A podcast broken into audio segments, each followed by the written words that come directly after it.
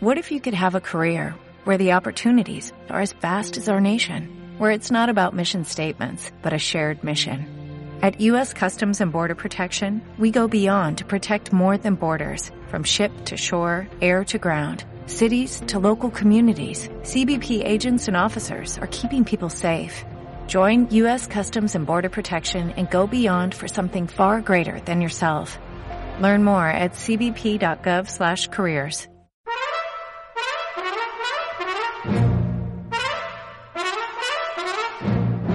Gabinete de Curiosidades del Doctor Plusvalías.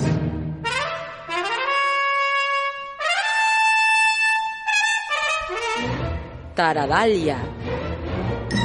Hoy presentamos... El pinturero, el torero paracaidista. Prólogo mm, tercero.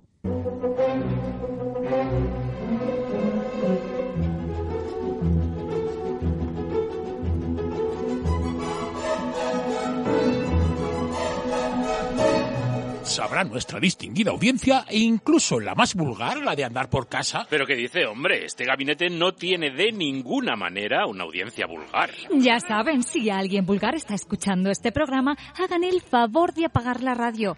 Esto no es para ustedes. Pues. Hombre, por Dios, no vaya a ser que nos escuchen mal y nos estropeen el programa, con lo que cuesta hacerlo. para ustedes, vulgares.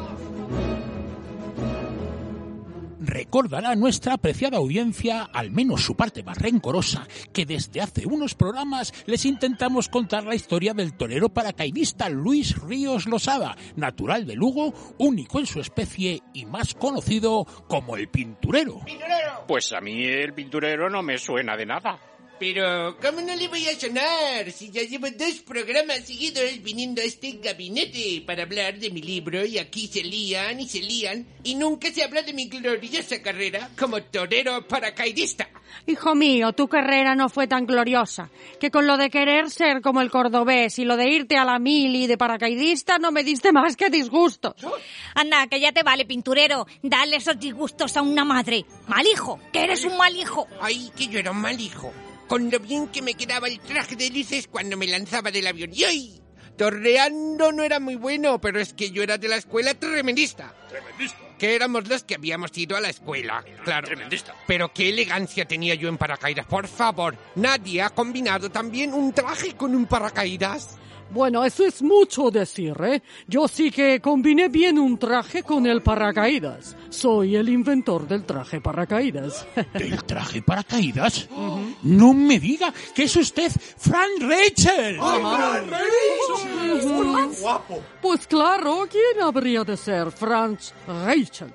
Bueno, ya sabe que hay algunos que me llaman François Rachel, como me nacionalicé francés. El sastre Frank Rachel, el hombre murciélago que saltó desde la Torre Eiffel para mostrar al mundo que su invento, el traje paracaídas, funcionaba. Pero lo que demostró fue que su invento no funcionaba. Lo dejó marcado en el suelo con un agujero de 20 centímetros. Pobrecillo, qué golpe que se dio.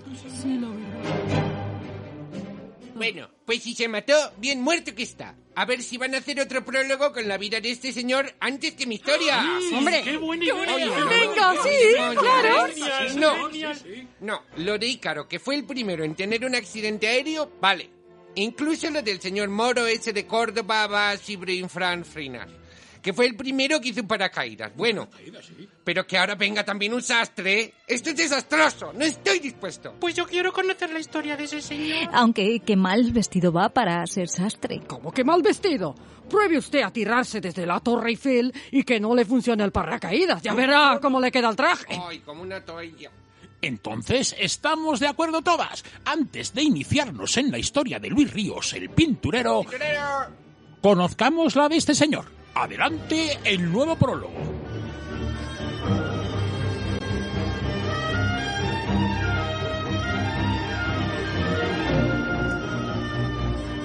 Esto es una injusticia. ¿Soy el último mono o qué? Hoy es mi programa. Venga, no seas pesado.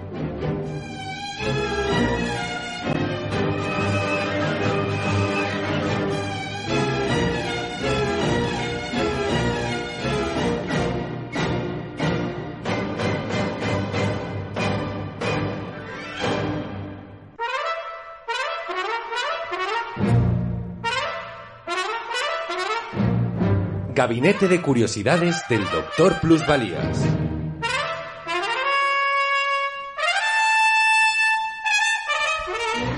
Taradalia. Hoy presentamos... Franz Reichel, el hombre murciélago de la Torre Eiffel.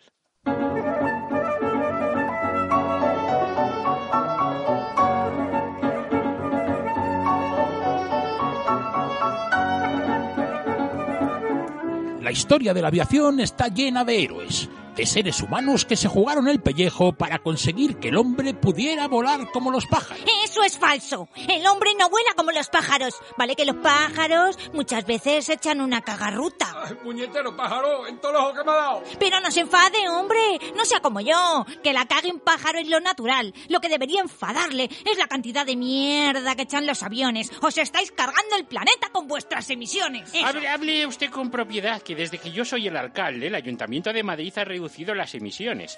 ¿Quiere que bajemos las emisiones? Pues cerramos la radio municipal. Queda clausurada M21. ¿Han visto qué ecologista soy? Que no son, que no son esas las emisiones, imbécil. Ah, ¿no? Carapolla.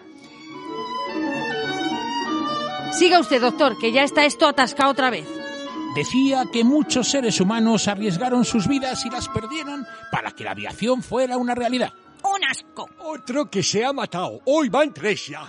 Pero, pero no se equivoquen, el caso que nos ocupa, el del sastre bohemio Frank Rachel, no es uno de ellos. La muerte de Frank Rachel no favoreció ningún avance de la aeronáutica. Fue lo que se dice una idiotez. Hombre, por favor, tampoco es obligatorio hacer sangre. De lo de la sangre ya se ocupa usted, que ha dejado perdidos los campos de Marte. Todo lleno de sangre, tripas y sesos, una guarrada. A ver quién limpia esto. Uy, si solo fuera eso. Ha hecho un agujero de 20 centímetros en el suelo. A ver quién paga la obra. Hola, ¿quién paga la obra? ¿Quién paga la obra? Pero bueno, como para limpiar o arreglar socavones estoy yo. ¿No ha visto en el periódico cómo he quedado? La pierna derecha y el brazo del sastre Estaban aplastados. Su cráneo y su columna vertebral estaban rotos. Sangraba por la boca, la nariz y las orejas. Eso sí, sus ojos estaban muy abiertos, como dilatados por el terror. Es verdad que acojona lo de darte cuenta tan tarde de que el invento no funciona. Justo cuando vas a estrellarte contra el suelo y encima con todo el mundo mirándote. Era lo peor que me podía pasar. Me iban a llamar chiflado. Se iban a reír de mí hasta hartar y ni siquiera había puesto una colchoneta en el suelo. Fue un choque muy duro con la realidad. Y tanto, menudo trompazo que se ha dado el chalado ese, con lo listo que parecía.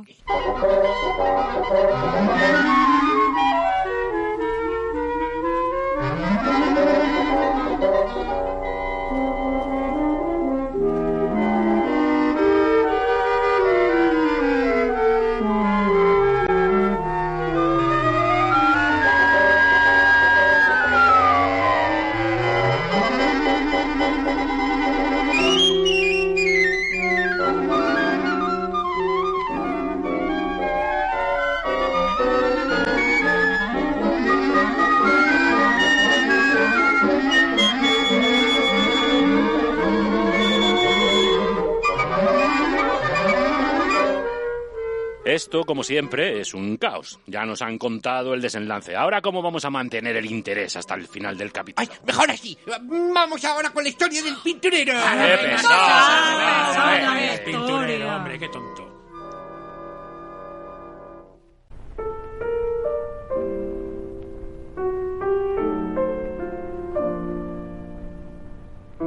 Comenzar la historia del sastre Franz Rachel, tenemos que volver 33 años atrás, hasta el 16 de octubre de 1878, el día en que nuestro hombre, que aún no era sastre, vino al mundo en Bexat, en el reino de Bohemia. Sí, mi hijo Franz era checo, no austriaco, como dicen en muchos sitios. Nuestra ciudad se llama ahora Steti.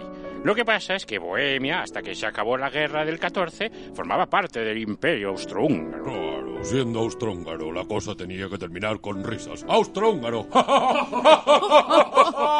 Bienvenido, Mr. Berlanga. No me diga que usted también tiene que ver con esta historia. Bueno, yo soy un enamorado de todo lo austrohúngaro. ¡Austrohúngaros! ¡Os recibimos con alegría! ¡Ole mi madre! ¡Ole mi suegra y ole mi tía! Gracias, gracias, gracias, gracias. De nada. El caso es que yo nací en Bohemia y claro está, no hay ciudad mejor que París para un bohemio, así que cuando cumplí 20 años, para allá que me fui.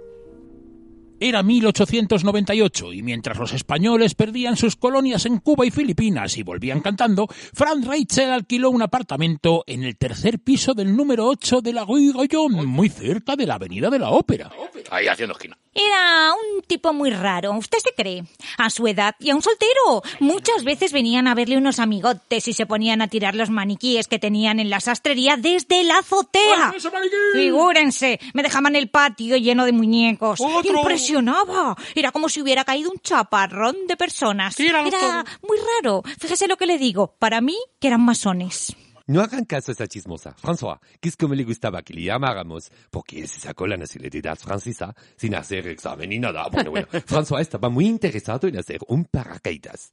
Estudié mucho los dibujos de Leonardo da Vinci, y si no me fijé en el salto de Abacín Firnas es porque hasta que hablaron de él en el gabinete de curiosidades del doctor Plusvalías, Sí, sí, el otro día. yo no tenía ni idea de quién era. Ni este ni mucho. Yo querría hacer un traje de paracaídas que permitiera que si el avión se estrellaba, el piloto no se matara y si se cargaba el avión pudiera apagarlo. Eh, sí, pero a mí lo que me extraña es que era un sastre bastante conocido en París. Le conozco ya ves para qué necesitaba hacer lo del paracaídas. Si venía una porrada de gente de Viena a que les hiciera los trajes. Pero de los normales, de los que eran para gente de bien, de los que no tenían paracaídas ni cosas raras.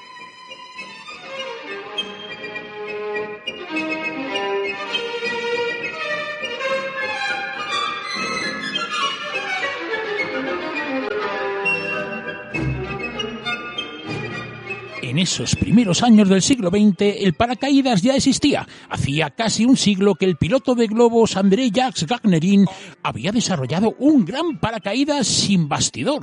Lo que pasa es que el paracaídas de Garnerin había que llevarlo desplegado y pesaba una barbaridad. Para llevarlo en un avión era imposible.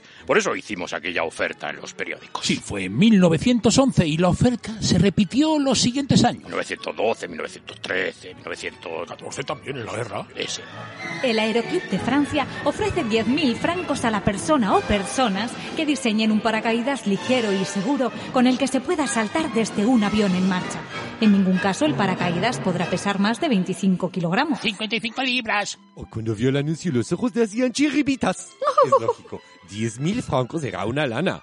Un pastizal por desarrollar lo que él ya estaba haciendo gratis. Vi el anuncio y tuve una revelación. El paracaídas no iba a ser independiente, iba a formar parte del traje. ¿Y quién había mejor que yo para hacer ese traje? François Rachel abandonó su diseño inicial, que eran unas alas plegables de seda, y se puso a trabajar en su traje paracaídas.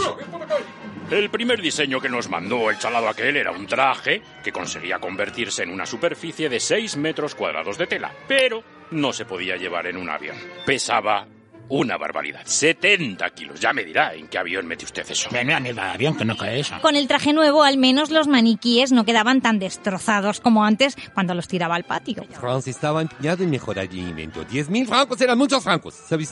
Pero aquí yo fui cada vez peor, peor, peor, peor. Ya está, ya lo tengo. Este traje se convierte en 12 metros cuadrados de paracaídas y solo pesa 25 kilos. Conseguido. Well, I'm a little airplane now. I'm a little airplane now, now. I'm a little airplane now. I'm a little airplane now, now. And wangity wang, wangity wang. I'm a little airplane now. I'm a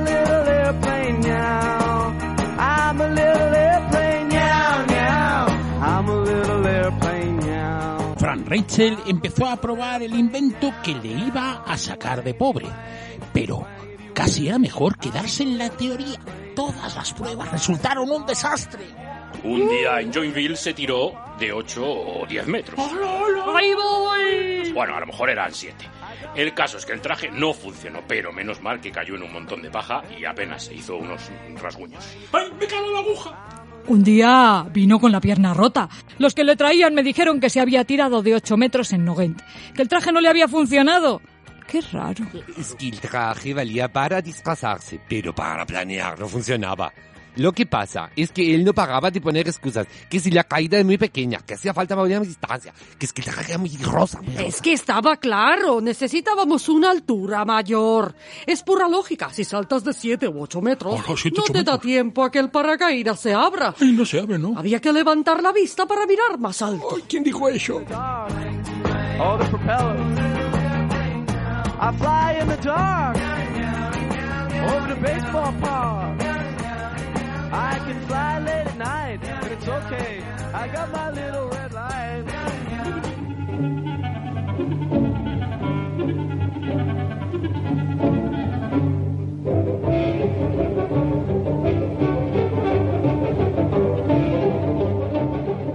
Y miró a la Torre Eiffel, que era entonces el edificio más alto del mundo. En los 57 metros que separaban el suelo de la primera plataforma de la torre, el traje tendría tiempo para abrirse y frenar la caída. En los 57 metros que hay del suelo a la plataforma, el traje se abre de sobra. ¡Soy un genio! En 1911 subimos varias veces a la Torre Eiffel a probar el traje con maniquíes, pero aquello era siempre un desastre. Todos los maniquíes quedaban desgraciados. ¡Ay! Yo no sé qué hacía ese hombre con los maniquíes, pero al principio tenía una gorra llena de ellos y al final tenía puestos los trajes en perchas. Un holocausto. Ya no le quedaban maniquíes, pero no le entraba en la cabeza que aquello no funcionaba. El traje funciona. Eso está más claro que el agua. Lo que pasa es que como los maniquíes no pueden mover los brazos y no pesan lo suficiente, no llegan a accionar el dispositivo. Claro, no. Sí, claro, va a ser eso. O eh, igual, razón. O el Delco. Ya En cuanto salte yo, todos los que decís que no tengo razón, vais a tener que cerrar la boca. Esos 10.000 francos ya tienen mi nombre. Cuando escuché que había perdido permiso para saltar el mismo, personalmente, desde la Torre Eiffel, yo, guardia de la Torre Eiffel, pedí que no le autorizaran en la Torre Eiffel. Tenían que ver cómo quedaban los muñecos, destrozaditos los pobres.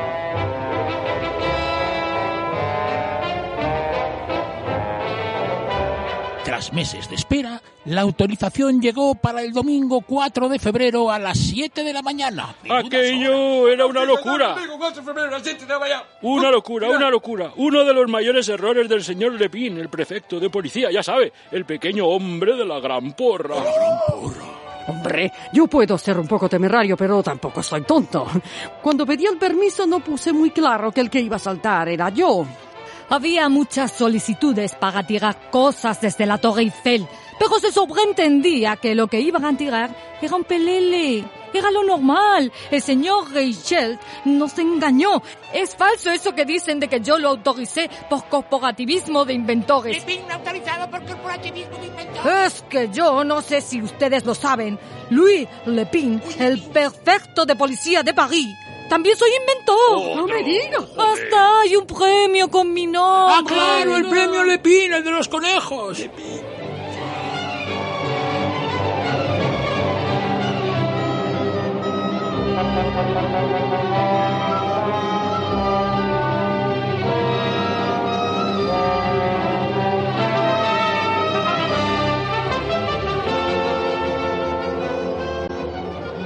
Mañana del domingo 4 de febrero de 1912 hacía un frío de narices en los parisinos campos de Marte. No se crea, así hace gogardos. Ya sabe, ni frío ni calor. A las 7 de la mañana, Frank Rachel, que ya llevaba puesto su traje para caídas, apareció en coche acompañado por dos amigos. La esplanada de los campos de Marte estaba llena de curiosos que querían formar parte de ese frío día histórico. También es verdad que Franz había llamado a toda la canallesca, hasta a los del cine para que dieran fe desde que su invento funcionaba. ¡Fílmenme! ¡Fílmenme! Como pueden ver, el traje no es mucho más voluminoso que uno normal. que va, no se nota nada, ¿no? Y no restringe mis movimientos. Mírenme, ando grácil cual gacela. Y, y cuéntenos, cuando se abre el traje, eh, ¿cómo es? Pues muy sencillo. Es como una capa de seda con capucha. Se abre 32 metros cuadrados y el armazón es de 5 metros. Es un diseño exclusivo mío y solo pesa 9 kilitos de nada. Oh, pues llévelo usted con lo que pensé.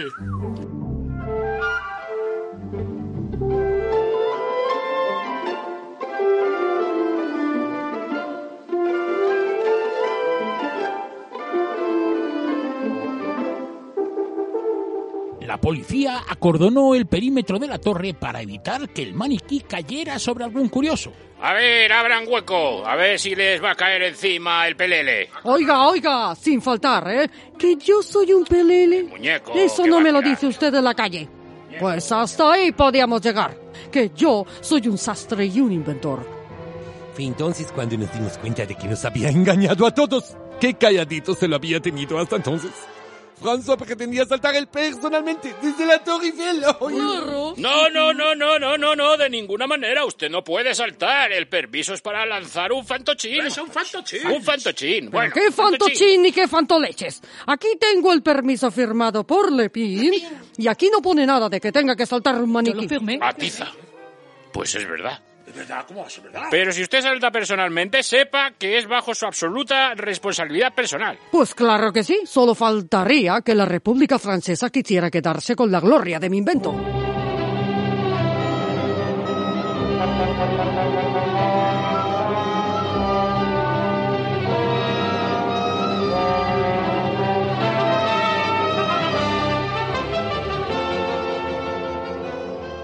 Los últimos minutos de la hazaña de Fran Rachel fueron grabados por dos cámaras de cine. ¡Rodando! Sus amigos insistieron en la conveniencia de que desistiera. Desiste, amigo Franz. Está lloviendo y hace viento. Es muy peligroso. Ah, Quiero probar el experimento yo mismo y sin trucos. ¿Por qué voy a demostrar al mundo el valor de mi invento? Franz, ¿no te das cuenta de que este salto es una locura? Hasta ahora todos te han salido mal. Te vas a matar. Además, tienes un montón de trajes encargados en el taller sin terminar y han pagado la señal. Te van a demandar. Veréis, veréis cómo mis 72 kilos y mi paracaídas refutarán todos vuestros argumentos. ¡A viento! Fran Rachel subió a una silla elevada sobre la primera plataforma. Y entre las súplicas de sus amigos puso un pie sobre la barandilla. No te tires, Frank, que te vas a matar. ¡Bájate, hombre! ¡Eso es una locura! Como dudando, Fran Rachel miró al vacío. Estuvo casi un minuto mirando al vacío.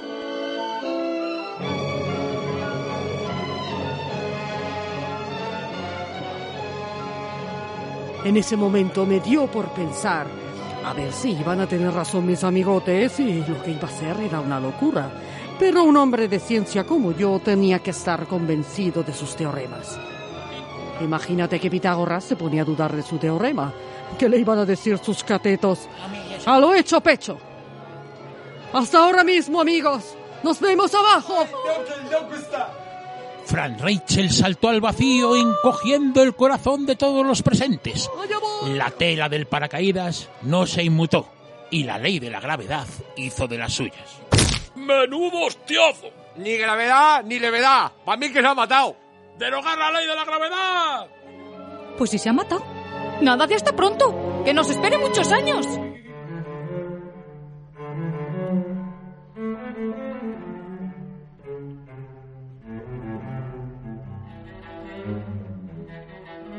La muerte de Fran Rachel, el sastre murciélago de la Torre Eiffel, fue probablemente la primera muerte filmada de la historia. Ya te digo, y encima dos cámaras. Todos los periódicos recogieron la noticia y la película de Paté apareció en todos los noticiarios cinematográficos. Yo compartí periódicos y noticiarios cinematográficos como Frank Reicher, aunque no lo conocí en vida. Ahí va, ese señor. Yo creo que es Frederick Rodman Lowe. ¡Ah! Pero si yo le vi cuando saltó en paracaídas desde la antorcha de la Estatua de la Libertad. Frederick Rodman Lowe, usted saltó de la Estatua de la Libertad dos días antes de que Fran Rachel quedara estampado bajo la Torre Eiffel. Eh, Es que ¿dónde va a parar? En Nueva York estamos mucho más adelantados. Yo no me hice ni un rasguño. Pero, claro, yo tampoco pretendía pasar a la historia. Solo quería sacarme un dinerito haciendo de especialista en el cine. Ya sabe, los buenos de las películas siempre salimos vivos de nuestros líos. Usted disculpe, pero si quiere contar su historia, póngase a la cola, que yo, el pinturero, he llegado mucho antes y no voy a permitir otro prólogo más.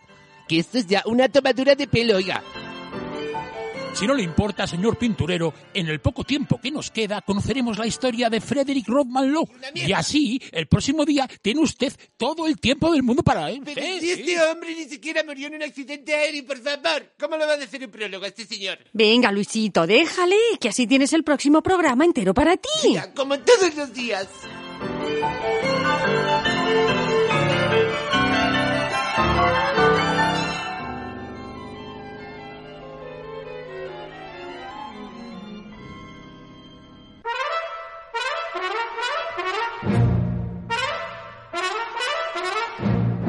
Gabinete de Curiosidades del Doctor Plusvalías.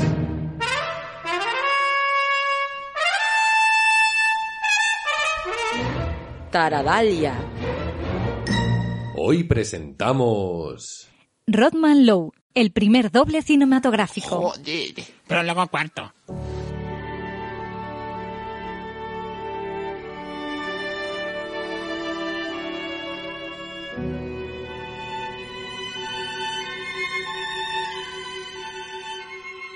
Estimada audiencia, es un placer contar en este gabinete de curiosidades del Dr. Plusvalías con Fred Rodman Lowe.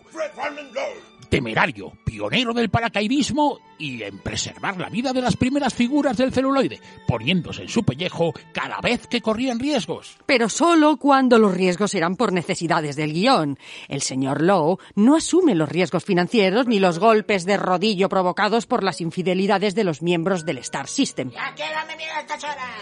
Va a ser poco lo que tengo que contar, ya sabe, lo mío es más estar en segundo plano, apoyando al protagonista. No se crea que me gusta mucho hacer declaraciones. A mí lo que me gusta es eh, saltar. Saltar de los monumentos, escalar edificios, tirarme de puentes. Aunque sea necesario, lo de la promoción es un rollo. Ya te digo, cuando saltó de la Estatua de la Libertad, solo declaró que no concedía entrevistas. Por su culpa me despidieron del periódico. Entonces le doy unos minutos, imagino que le debo una.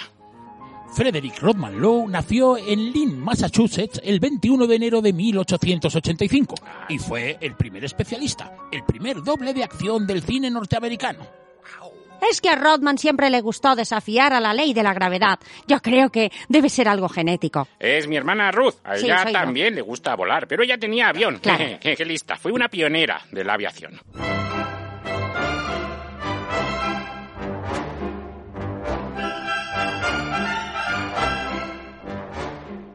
La primera vez que supimos de Rodman Lowe fue cuando en 1909 escaló sin cuerdas el edificio Flatiron de Nueva York. Sí, esa fue la primera vez que me subí a un edificio como espectáculo, pero llevaba mucho tiempo haciéndolo. Yo me dedicaba a los trabajos de altura, hacía mantenimiento y reparaciones en chimeneas, torres, en fin, en todo eso. Si ¡Hágame la quieren contratarme, tengo la oficina en el número 50 de Church Street. No se crea que eso tenía mucho mérito, porque Rodman sabía escalar y no tenía vértigo. Si hacía falta, se tiraba en paracaídas. Pero no era un hippie como todos los escaladores. Además, era apañadísimo. Lo mismo sabía de albañilería que de fontanería, que te hacía fotos o rodaba una película. Vamos, una joya. Yo no me casé con él porque soy su hermana, que si no...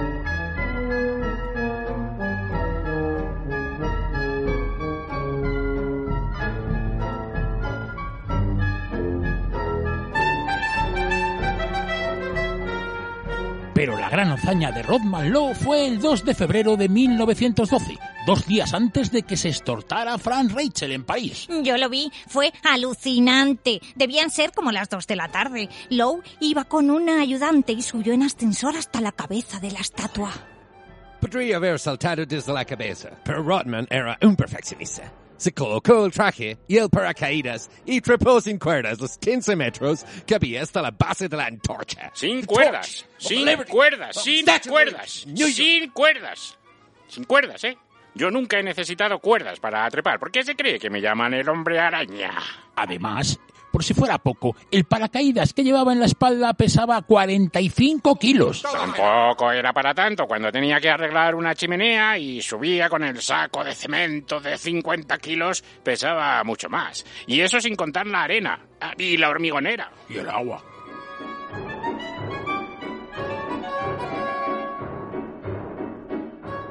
Debían ser las tres menos cuarto cuando saltó. Hasta entonces yo no había caído, pero había cámaras de cine por todas partes. Esperó a que el viento se calmara y saltó al vacío. Unos 70 metros le separaban del mar. ¡Se masca! ¡Se masca! ¡Se masca la tragedia! Los primeros 20 metros cayó a peso muerto. El público cortó la respiración. Los barcos del puerto dejaron de chiflar. Se me ascaba la tragedia. ¡Oh, se masca la tragedia! Se masca la tragedia. Y de repente se abrió el paracaídas y frenó. Caía despacito. Eso sí, hacía unos gestos muy raros con las manos, como, como si quisiera decir algo. No querían decir nada, era la manera de dirigir el paracaídas. Hablan sin saber y así nos va. La caída fue suave, elegante. Rothman Lowe, moviendo sus brazos, dirigió el paracaídas y evitó caer al agua. Pero en el último momento se despistó y olvidó saltar. Cayó sobre una roca a pocos metros del agua de la bahía del río Hudson. Parecía que se había hecho daño. Dejó el amasijo de telas y cuerdas y se marchó cojeando. ¿Se ha hecho usted daño? No, no es nada, pero no quiero entrevistas. Tengan en cuenta que por contrato no podía adelantar el argumento de la película. Me habían pagado 150 dólares, que era una buena lana. No puede hacerlo otra vez. Me volverán a despedir del periódico. Me lo prometió. Está bien. A la que pueda me lanzaré del puente de Brooklyn. Y lo que más ilusión me haría sería escalar el monumento a George Washington en la capital federal. Muchas gracias, Rodman Lowe. Es usted un héroe. Y diga también que luego volveré y me llevaré el paracaídas a mi oficina, Lo ¿eh? diré, lo diré.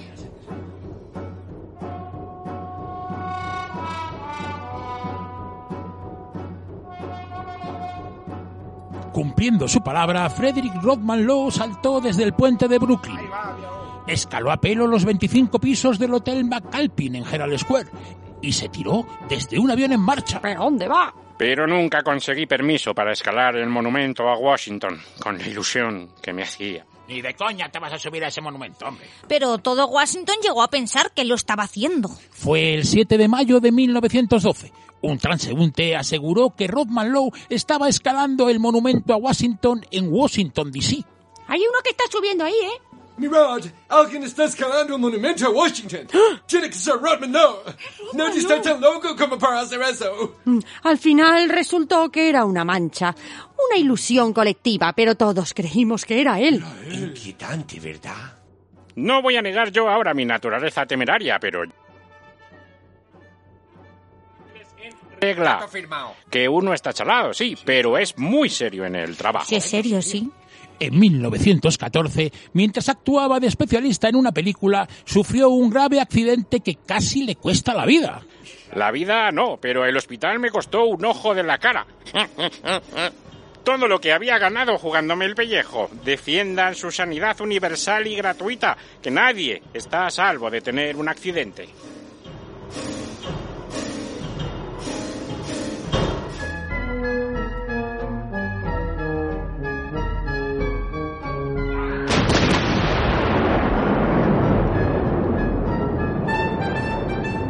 Durante la Primera Guerra Mundial, Rodman Lowe se alistó al recién creado cuerpo de paracaidistas del ejército norteamericano. Sobrevivió a todo tipo de temeridades y a una guerra. Pero en el cuartel de Kelly Field, en Texas, fue asaltado por una tuberculosis galopante que acabó con su vida el 14 de octubre de 1919. Esto fue en Greenville, en Carolina del Sur.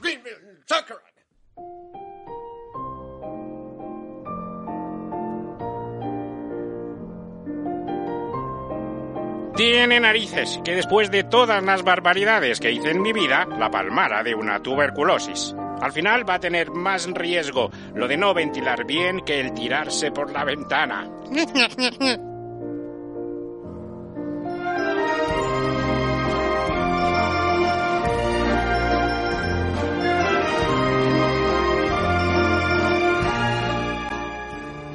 Gabinete de Curiosidades del Doctor Plusvalías. Con la realización técnica de Elena Ojeda y la interpretación de Eugenio Hernández, Carlos La Peña, Chisco Rojo, Elena Ojeda y África Ejido. Un programa escrito y dirigido por Carlos La Peña. Lo han prometido. Del próximo día, desde el principio, mi historia. La historia de Pinturero, el torero paracaidista.